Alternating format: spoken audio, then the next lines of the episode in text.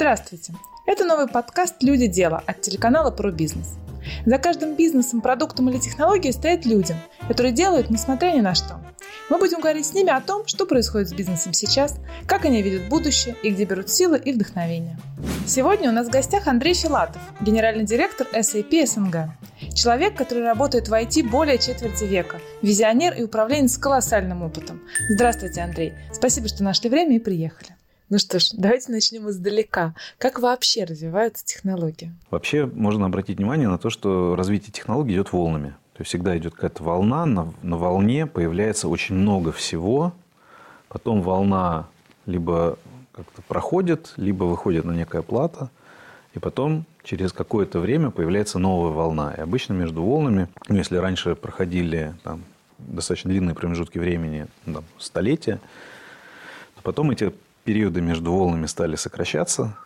Ну и сейчас эти, ну, между такими всплесками технологий уже проходят, ну, я бы сказал так, 3-5 лет. Потому что даже когда мы говорим про а, появление смартфонов, а, iPhone появился в 2007 году. Это вообще по историческим меркам это вчера. Я помню, Даже, такое с одной да? кнопочкой. Это было так удивительно, как так телефон без, без кнопок. Да, Одна да. только круглая. Да-да-да. И он произвел фурор. Хотя первый коммуникатор цифровой Apple выпустила где-то за 15, по-моему, лет до айфона. Был у них такой компьютер Ньютон, который полностью провалился в продаже. Полностью. Просто это был большой затратный проект, который, ну, они списали убытки и закрыли эту тему. Потому что Ньютон пришел на неподготовленную почву. Люди были к нему не готовы, он стоил дорого, люди не понимали, зачем он нужен.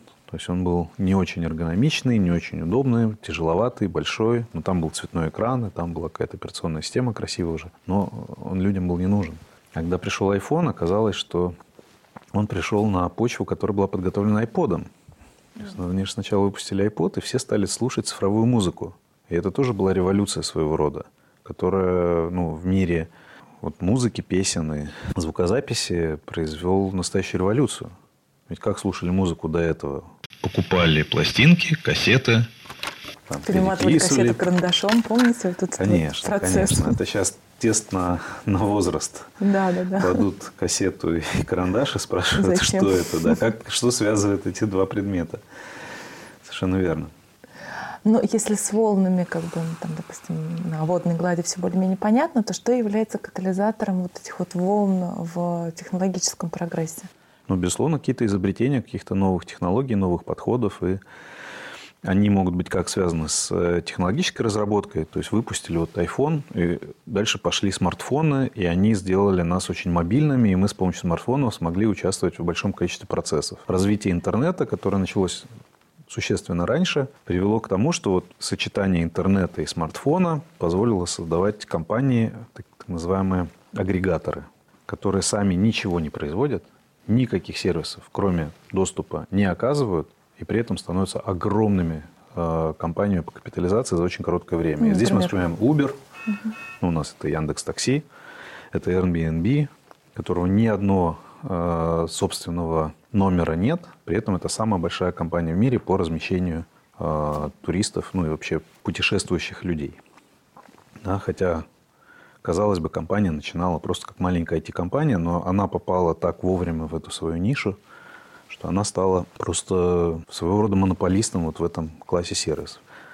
И все стали говорить, вот теперь большие гостиничные сети разорятся, потому что Airbnb так удобно, дешево, эффективно, можно снимать виллы, но никуда гостиницы не делись и прекрасно развиваются. И здесь тоже надо понимать, что появление новой технологии не всегда означает э, исчезновение какой-то старой.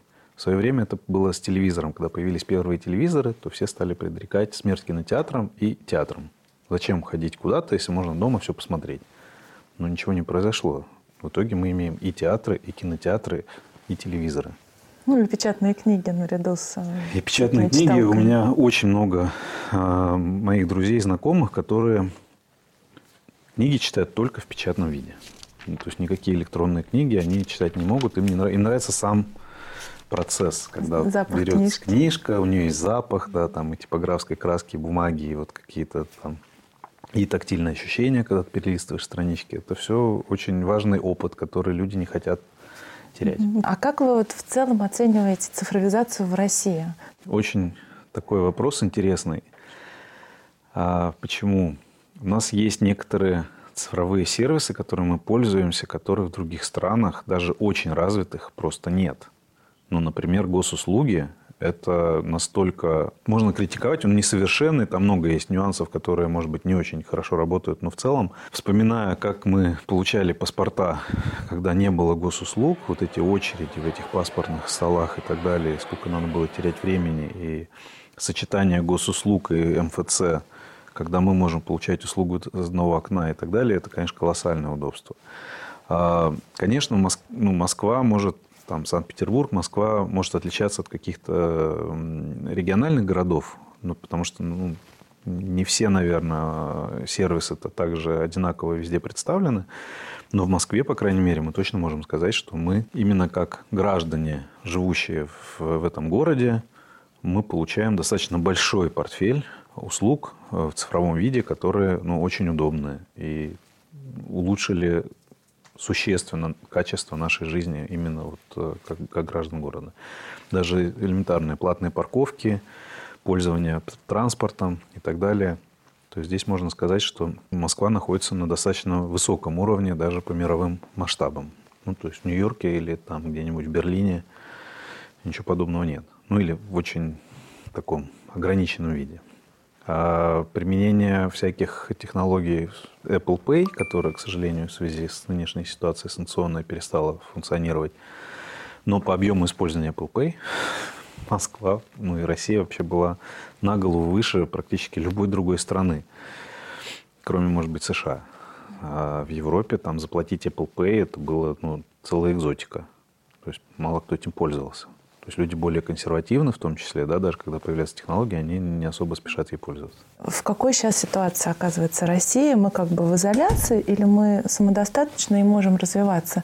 С одной стороны, конечно, ограничения, которые э, появляются с санкциями и уход крупнейших игроков международных с рынка, это большой удар по проникновению технологий и их развитию.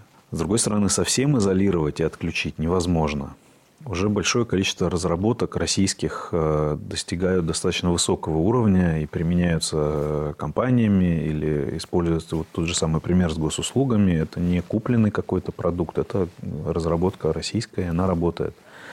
И ее невозможно остановить, она будет дальше работать.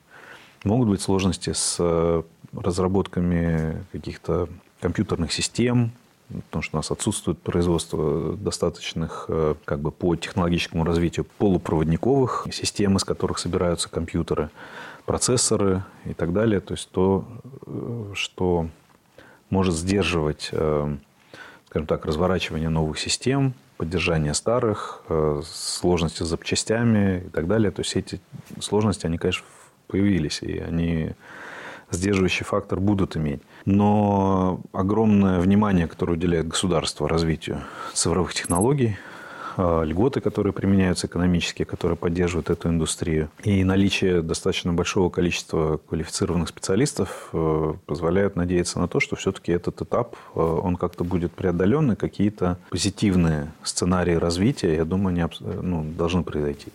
Ну, если касаться того момента, который делает государство для того, чтобы да, цифровые технологии развивались и вообще сектор э, развивался, ну, насколько это возможно, автономно, насколько это успешные шаги? Ну, ваше, ваше видение, ваш комментарий вот из-за кулис, да, потому что то, о чем говорит государство, мы все слышим, а как это на практике? Не могу сказать насчет успеха, потому что успех, э, знаете, это вот критерии успеха, они могут быть разные что мы считаем критерием успеха, то есть очень сложно померить, потому что сложно ну, вот, условно, вот, айтишники ругаются я, или я хвалят? Думаю, так, делают правильные шаги, и для IT-компаний действительно большое подспорье. Эти налоговые льготы, э, даже ипотеки для программистов, это уже очень большое, значимое изменение, которое, ну, я думаю, что... Ну, я вот с нашими сотрудниками разговариваю, они говорят, вот нам бы тоже такие льготы да, чтобы мы могли тоже как-то этим пользоваться. Поэтому я думаю, что это правильные решения в правильном направлении. Они действительно поддерживают отрасли, позволяют ей как-то развиваться и существовать. С другой стороны, в IT-технологиях, ну, как и во многих, собственно говоря, других, а, знаете, вот есть такое правило, что невозможно сделать что-то очень быстро в силу того, что это процесс. Вот как, знаете, нельзя взять 9 женщин за месяц получить ребенка. Да это примерно так же. То есть, вот, чтобы разработать сложную информационную систему, которая должна заменить э, западную систему, нужно вложить очень много денег, нужно привлечь очень большое количество специалистов, которых, ну, скажем так, немного или их вообще может не быть на рынке или надо их вырастить и воспитать. И потратить надо несколько лет разработки для того, чтобы просто физически это можно было э, произвести, чтобы появилась какая-то такая большая сложная система. Там именно на уровне технологий есть определенные сложности, которые делают это возможно. Я не говорю, что невозможно мигрировать, но это просто достаточно дорого и долго и, на мой взгляд, бессмысленно. Потому что чем, знаете как, если нам нужно 7 лет, чтобы разработать новую систему, мы через 7 лет получим систему, которая будет на 7 лет устаревшей. Угу. Правильно? Поэтому надо разрабатывать системы, которые будут актуальны в будущем, на момент их выхода.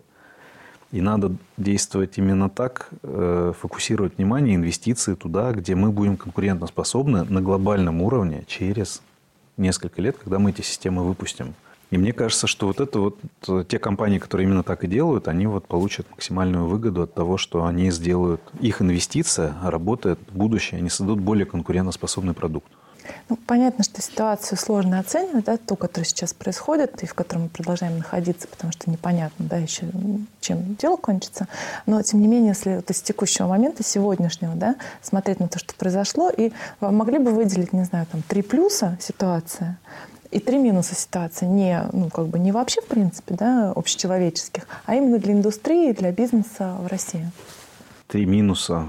Начну с минусов. Вот и что мы потеряли, и что мы обрели? Ну, первое, конечно, потеря – это доступ к мировым э, облачным технологиям. То есть это просто большая потеря, потому что наибольший прирост инноваций, каких-то именно таких технологических прорывов в последние несколько лет, они были именно связаны с облачными технологиями. И, как следствие, подрыв доверия к облачным технологиям у компаний, которые ими пользовались или намеревались пользоваться. То есть, когда произошел вот этот вот разрыв, именно облачные технологии быстрее всего были отрезаны от э, российских потребителей. И это, конечно, сейчас даже для российских компаний, которые ну, пытаются свои облачные услуги предлагать, э, для них это большая проблема, потому что заказчики уже, ну, обжегшись, э, начинают более скептично относиться к этим технологиям. А это инновации, да, это как бы острие технологий. Когда ты на острие технологий, ты более конкурентоспособен, ты получаешь больше выгод и так далее. То есть ты не можешь этим пользоваться, это, это сдерживающий фактор. Второй безусловный минус того, что произошло, это отсутствие э, доступа к э, международным решениям лучшим в классе. То есть лучшие в классе решения нашим клиентам если они их не успели уже купить и развернуть, они уже недоступны. И развитие того, что они купили, уже будет сдержано. То есть это второй большой минус. То есть для а, развития этих технологий отсутствие разработок западных, ведущих мировых западных компаний, это большая проблема. И туда же относится и оборудование. Да, вот То есть это и оборудование, и система баз данных, и система управления бизнесом, и системы кибербезопасности и так далее. Хотя в кибербезопасности российские компании, наверное, одни из э, ведущих в мире. Э, у нас есть мирового уровня игроки, такие как лаборатория Касперского или там Positive Technologies. То есть есть крупные игроки. Кстати, отступая немножечко вот от э, моего вопроса, правда, что Касперский настолько хорош, что его, в общем, достаточно активно вытесняли с рынков нероссийских. Именно потому, что он составлял большую конкуренцию. Ну, как бы это такой слушок, как бы он оправдан чем-то или это просто... Слушайте, ну, я не могу судить, э, и сложно слухи комментировать. Э, я слышал другой слух, который говорит о том, что многие даже американские компании с удовольствием продолжают использовать технологии лаборатории Касперского, потому что они им доверяют больше, они точно так же опасаются своих внутренних контролирующих органов, и они считают, что если они покупают американскую систему, то АНБ может э, эту систему легко взламывать и получать доступ к какой-то конфиденциальной информации, которой они не хотели бы делиться. А если они поставят решение от лаборатории Касперского, то они защищены. Поэтому вот интересный парадокс, да, с одной стороны а, вытесняют, а с другой стороны у них есть стабильный спрос. Хорошо, ну, если вернуться к третьему минусу, два вы перечислили. И третий минус – это, наверное, доступ к экспертизе. Потому что вот крупные как раз компании, игроки, а, они же накапливают экспертизу десятилетиями, у них есть эксперты такого уровня, которые могут быть очень эффективны с точки зрения как решения каких-то сложных проблем, так и создания каких-то новых систем. И вот ну, сила глобальных компаний была в том, что они могли, комбинируя экспертизу локальных команд и глобальных, предлагать заказчикам ну, самые Э, современные сложные технологии и эффективно их внедрять и эксплуатировать. И вот отсутствие, то есть у нас на рынке сейчас не хватает таких экспертов, потому что без них создать свои системы такого уровня сложно.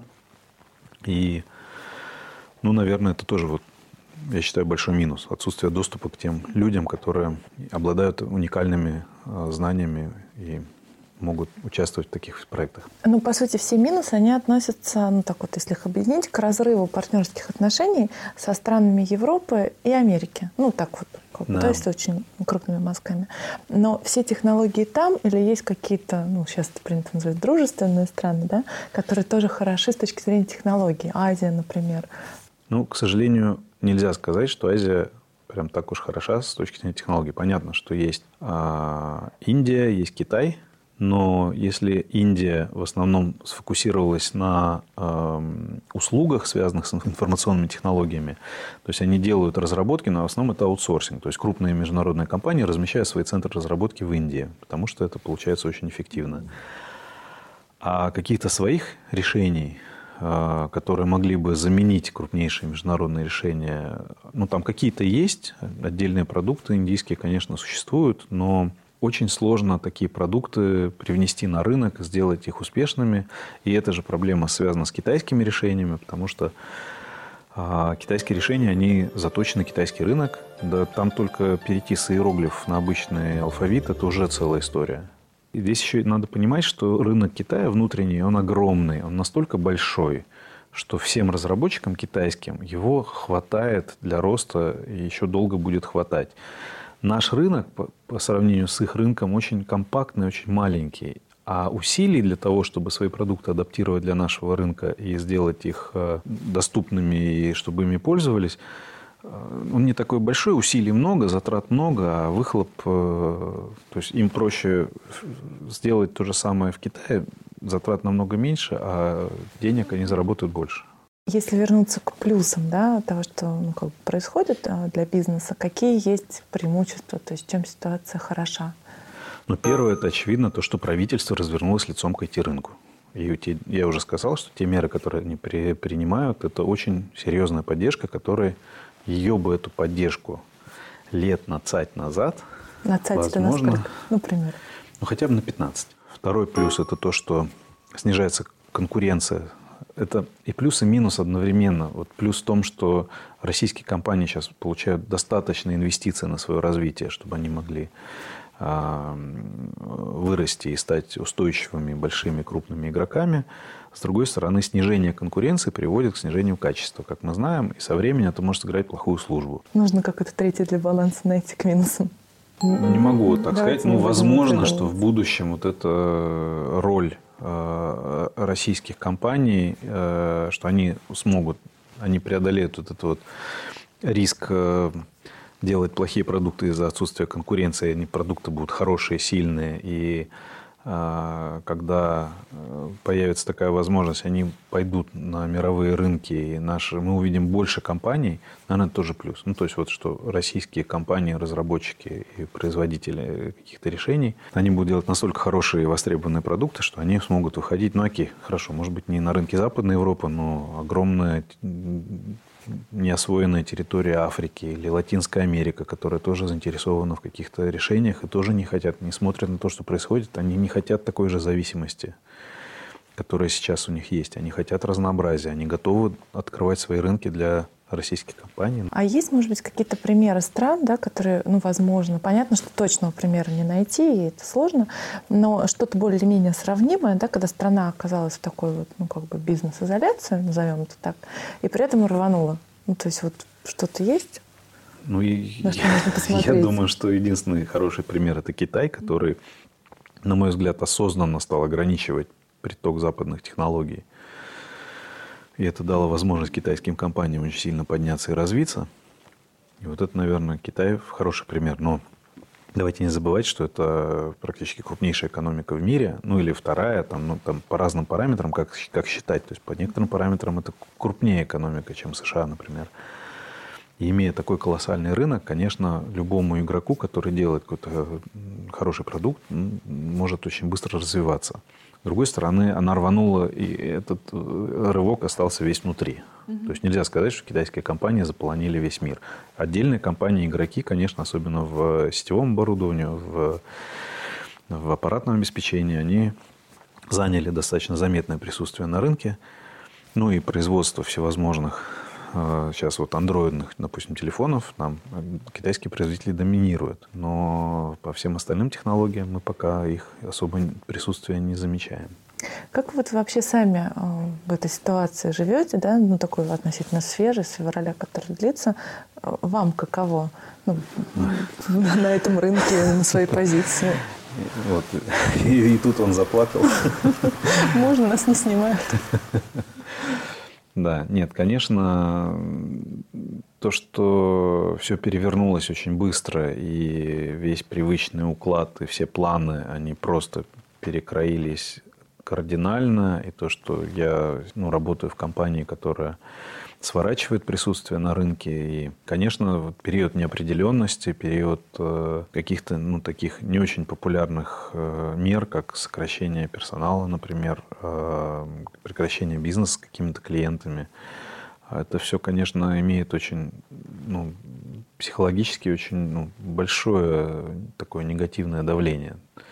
Потому что созидать творить, открывать, делать что-то новое намного интереснее, чем что-то разрушать, сокращать и, и так далее. Поэтому, и когда это еще длится достаточно долго, понятно, что проходишь вот всю эту историю отрицания, раздражения, гнев, да, принятие, ну, пока до принятия доходит, то есть ты сначала пытаешься думать, это все неправда, это все не так, и потом ты понимаешь, что уже деваться некуда, уже все поменялось, и надо жить в новых обстоятельствах. Поэтому я, в принципе, стараюсь себя настраивать и своих коллег, сотрудников настраивать на то, что давайте искать позитив. Что мы можем сделать такого? Вот какие-то вещи мы поменять не можем, а какие-то можем. То есть что-то можем сделать полезное, ценное, ну, не знаю, например, спланировать какое-то свое будущее, какие-то даже в, в любой ситуации человек может найти какие-то задачи, которые имеют смысл, имеют пользу, имеют ценность для клиентов, для сотрудников, для, для партнеров. И надо это делать. Ну, то есть, если ты не можешь все поменять, ну, от, от, поменять ситуацию вокруг себя, но ты можешь сделать очень много полезных вещей, которые, может быть, не сильно крупные, не сильно значимые, но в совокупности это все даст э, вот это ощущение какого-то смысла и какой-то пользы. Вообще жить на переломе и делать бизнес на переломе, это интересно или лучше бы обойтись? Я вот как раз стараюсь всегда говорить, да, что любые такие челленджи – это э, приключения.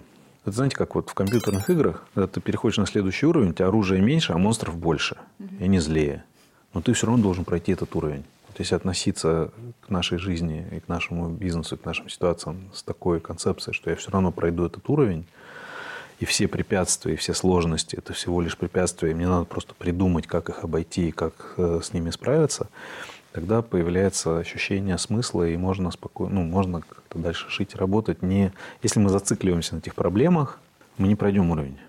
Да? Нам хочется выиграть в игре, да? то есть мы хотим. То есть я считаю, что такой подход, он позволяет э, даже в таких непростых ситуациях э, сохранять настрой, силу духа, заряжать этим своих коллег, друзей, партнеров. И это позволяет, ну, мне кажется, это самое лучшее. Нет ничего хуже, это вот страдать, переживать, быть парализованным. И это никому не помогает и ничего не решает. Ну, если возвращаться к аналогии про компьютерную игру, да, всегда можно сменить игру, да. А, но вы Это в, тоже, кстати, хорошая история, да. В можно IT, сменить игру. В IT-технологиях а, огромное количество времени. Вот у вас есть личное ощущение, что это ваш путь, что это вот да. то, чем вы должны да. Да. Я вообще один из немногих, как я, ну, так получается, не так много, оказывается, топ-менеджеров или владельцев бизнеса, которые имеют профиль на IT-образование. То есть в нашем бизнесе очень много людей, которых образование вообще какое-то ну, другое. А мне повезло, я именно образование получал в институте автоматизированной системы обработки информации и управления. То есть вот я этим всю жизнь занимаюсь. И я очень счастлив. А как вы туда пошли? То есть вы знали, ну, наверняка же нельзя было предположить, там, когда вы шли в университет, что будет сегодня, в 22 году, в смысле технологий?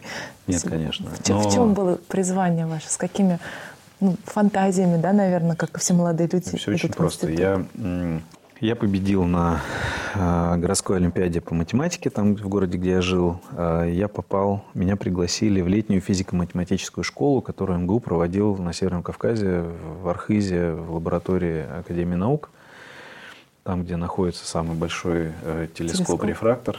И вот там мы практически чуть ли не месяц мы там жили, там нам читали лекции, мы там изучали много всего, и я там впервые увидел компьютер.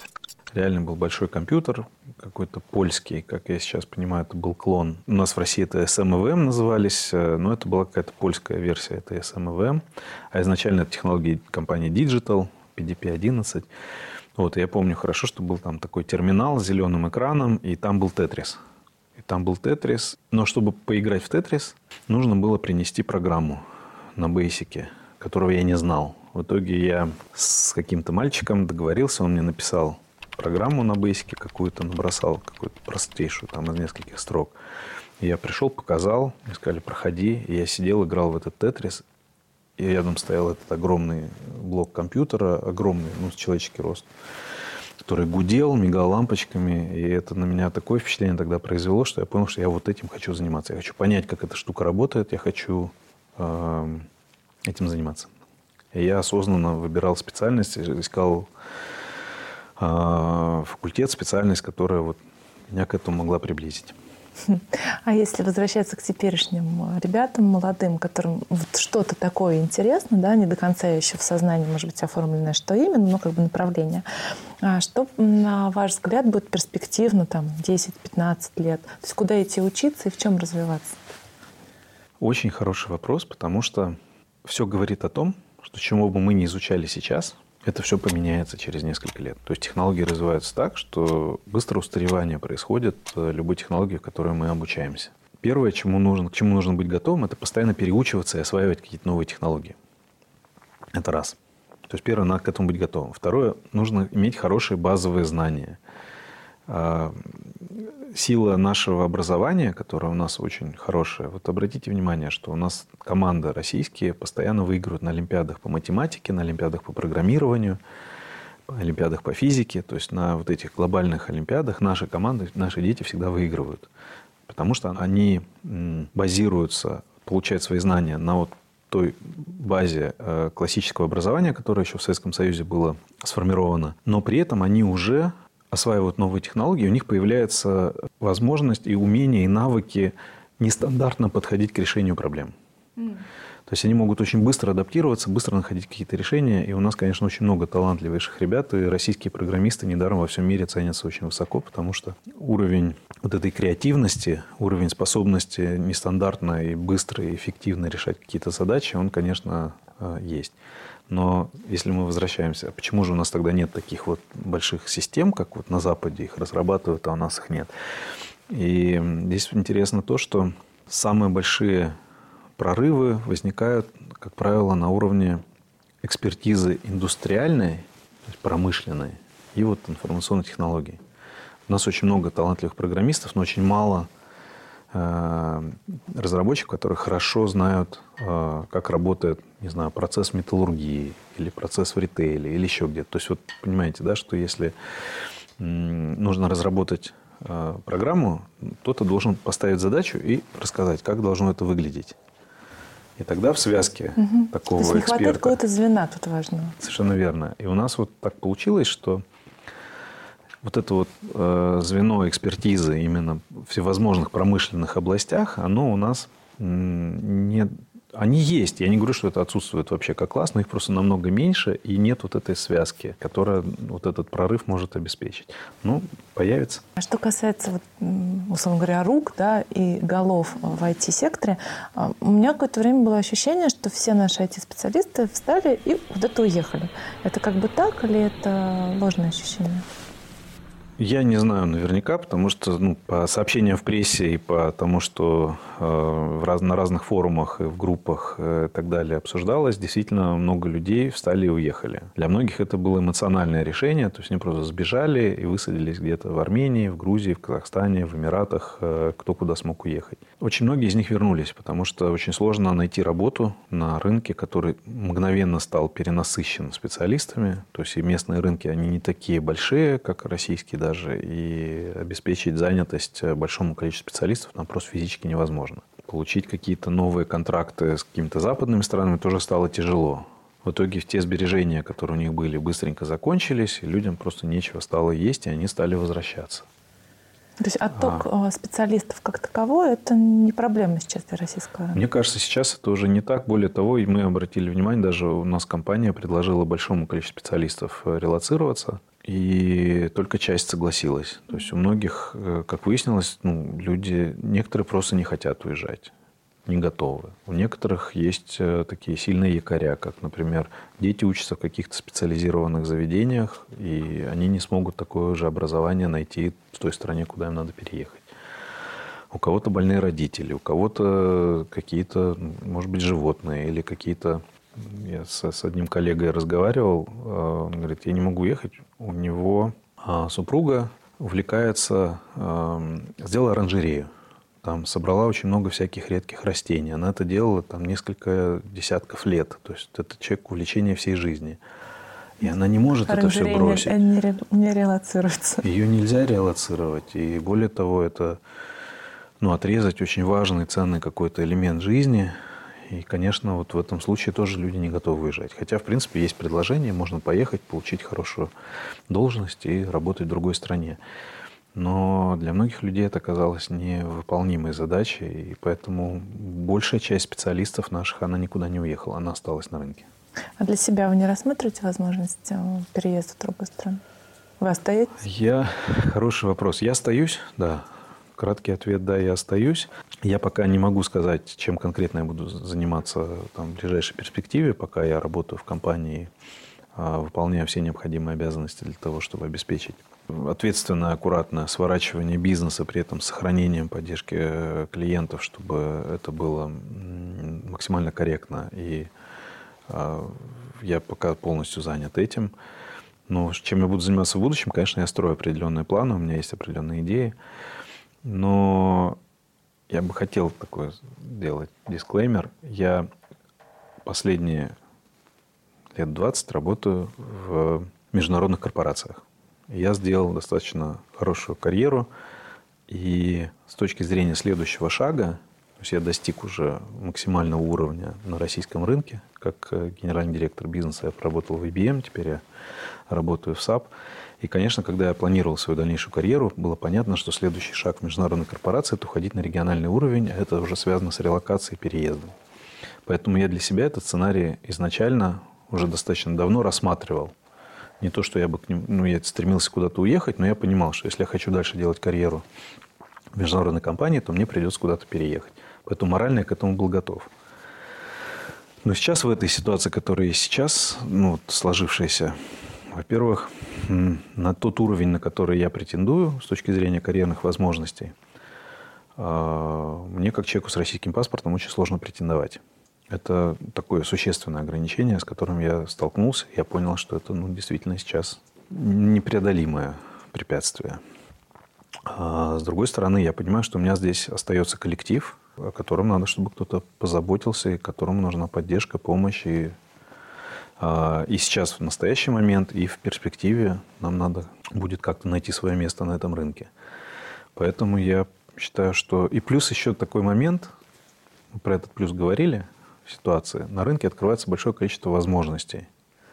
С уходом западных компаний а, появился некий вакуум, который можно заполнить.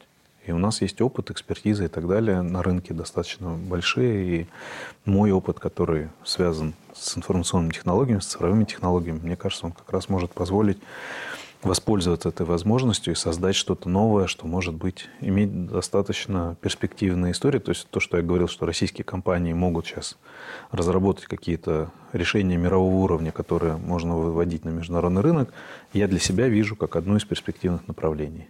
То есть, когда закончится моя история с SAP, наверное, это то, чем бы я хотел заниматься. Ну, в любом случае, большие риски, в которых мы сейчас все живем, да, у каждого свои ставки, но тем не менее, в рисках все.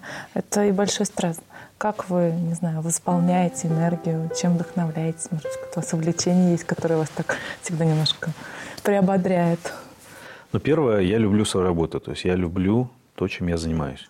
Несмотря на то, что у меня есть стресс, но, в принципе, когда ты любишь то, чем ты занимаешься, стресс не так разрушительно тебя действует. Я, конечно, стараюсь как-то перезаряжать батарейки. Я увлекаюсь, например, э, я вожу мотоцикл, я люблю ездить в мотопоездки. Я не люблю ездить по Москве, но я люблю уехать из Москвы куда-нибудь далеко. Как-то проехал полторы тысячи километров. В принципе, это чуть-чуть не дотянул. Да, есть э, такой титул в мототуризме. Есть даже ассоциация, называется Iron S Association – то есть железная задница. А чтобы получить э, статус железной задницы, нужно проехать э, за, за 24 часа нужно проехать э, тысячу миль. Это 1600 примерно километров. То есть там надо зарегистрироваться, там надо собирать и фотографировать чеки с заправок с датами, со временем. Эти чеки потом надо загрузить туда, отправить отчет о поездке. То есть надо делать фотографии при выезде и вот промежуточных этапах, и потом тебе присылают официальный сертификат. я тогда не планировал, просто так получилось. Я догонял группу, я выехал на день позже, а группа моих друзей уехала раньше. Мне надо было их догнать. Ну, и я, соответственно, вынужден был проехать полторы тысячи километров. Конечно, сильно умотался, но опыт приобрел. Иногда едешь по лесу, там такие запахи. А если это горы? Я объездил всю Европу. Я был в Париже на мотоцикле, я ездил в Англию, в Ирландию, я ездил на Нордкап, я был в Венеции, я, в общем... Это что-то такое есть от рыцарства, да? Всадник на Это очень коне. увлекательно, это очень интересно, это всегда... И это позволяет, пока едешь на мотоцикле, вообще ни о чем не думаешь, то есть это хорошо мозги прочищает. Mm. Рубрика «Нострадамус». Что ждет нас в будущем, там, через 20 лет, ваше видение? В общем, я думаю, что через 20 лет, ну, я думаю, что все-таки большинство транспортных средств станут беспилотными, и мы реально будем пользоваться беспилотными такси. Они будут безопаснее, они будут э, более удобные, наверное, с точки зрения использования. А я думаю, что доставочные сервисы тоже разовьются, и мы будем э, более удобно, еще более удобно покупать и получать э, различные товары и услуги. Я думаю, что появятся через 20 лет какие-то способы транспорта. Я не знаю, будут ли эти вакуумные трубы, а, или это будет э, сверхзвуковые самолеты, или еще что-то, но будет, наверное, появится какой-то вид транспорта, который сильно ускорит и удешевит ну, перемещения между континентами. Еще мне понравилась идея, у одного футуролога это слышал. Это контактные линзы, которые будут э, питаться электроэнергией, которая у нас на теле находится, потому что мы постоянно статическое, статическое электричество на себе собираем, и которые будут э, сканировать, э, как вот у Терминатора было в свое время, да, то есть вот э, одна из больших проблем, когда ты на какой-то конференции, на каком-то большом мероприятии, где тысячи людей, и ты вот видишь человека, видишь лицо, ты понимаешь, что ты его знаешь, и ты не можешь вспомнить, кто это такой. И ты мучительно думаешь, а он тебе улыбается, с тобой здоровается, а ты не можешь вспомнить, с кем ты вообще разговариваешь. И вот, вот такие вот э, подсказчики, которые будут говорить, так, это такой-то, такой-то, из такой-то компании, ты с ним встречался тогда-то, тогда-то. И вот это будет очень круто. Я бы очень хотел таких, таких помощников. Блиц. В чем смысл жизни, как вы для себя его определяете? Приносить пользу другим людям. Если не эта профессия, то что? То какая? Не, я в любом случае, если бы даже базовая у меня была другая, я все равно был бы генеральным директором в итоге. Я думаю, это моя судьба. И ваша главная суперспособность? А, справляться с стрессом. Спасибо большое. Это был подкаст «Люди. Дело». И сегодня мы разговаривали с Андреем Филатовым, генеральным директором SAP СНГ.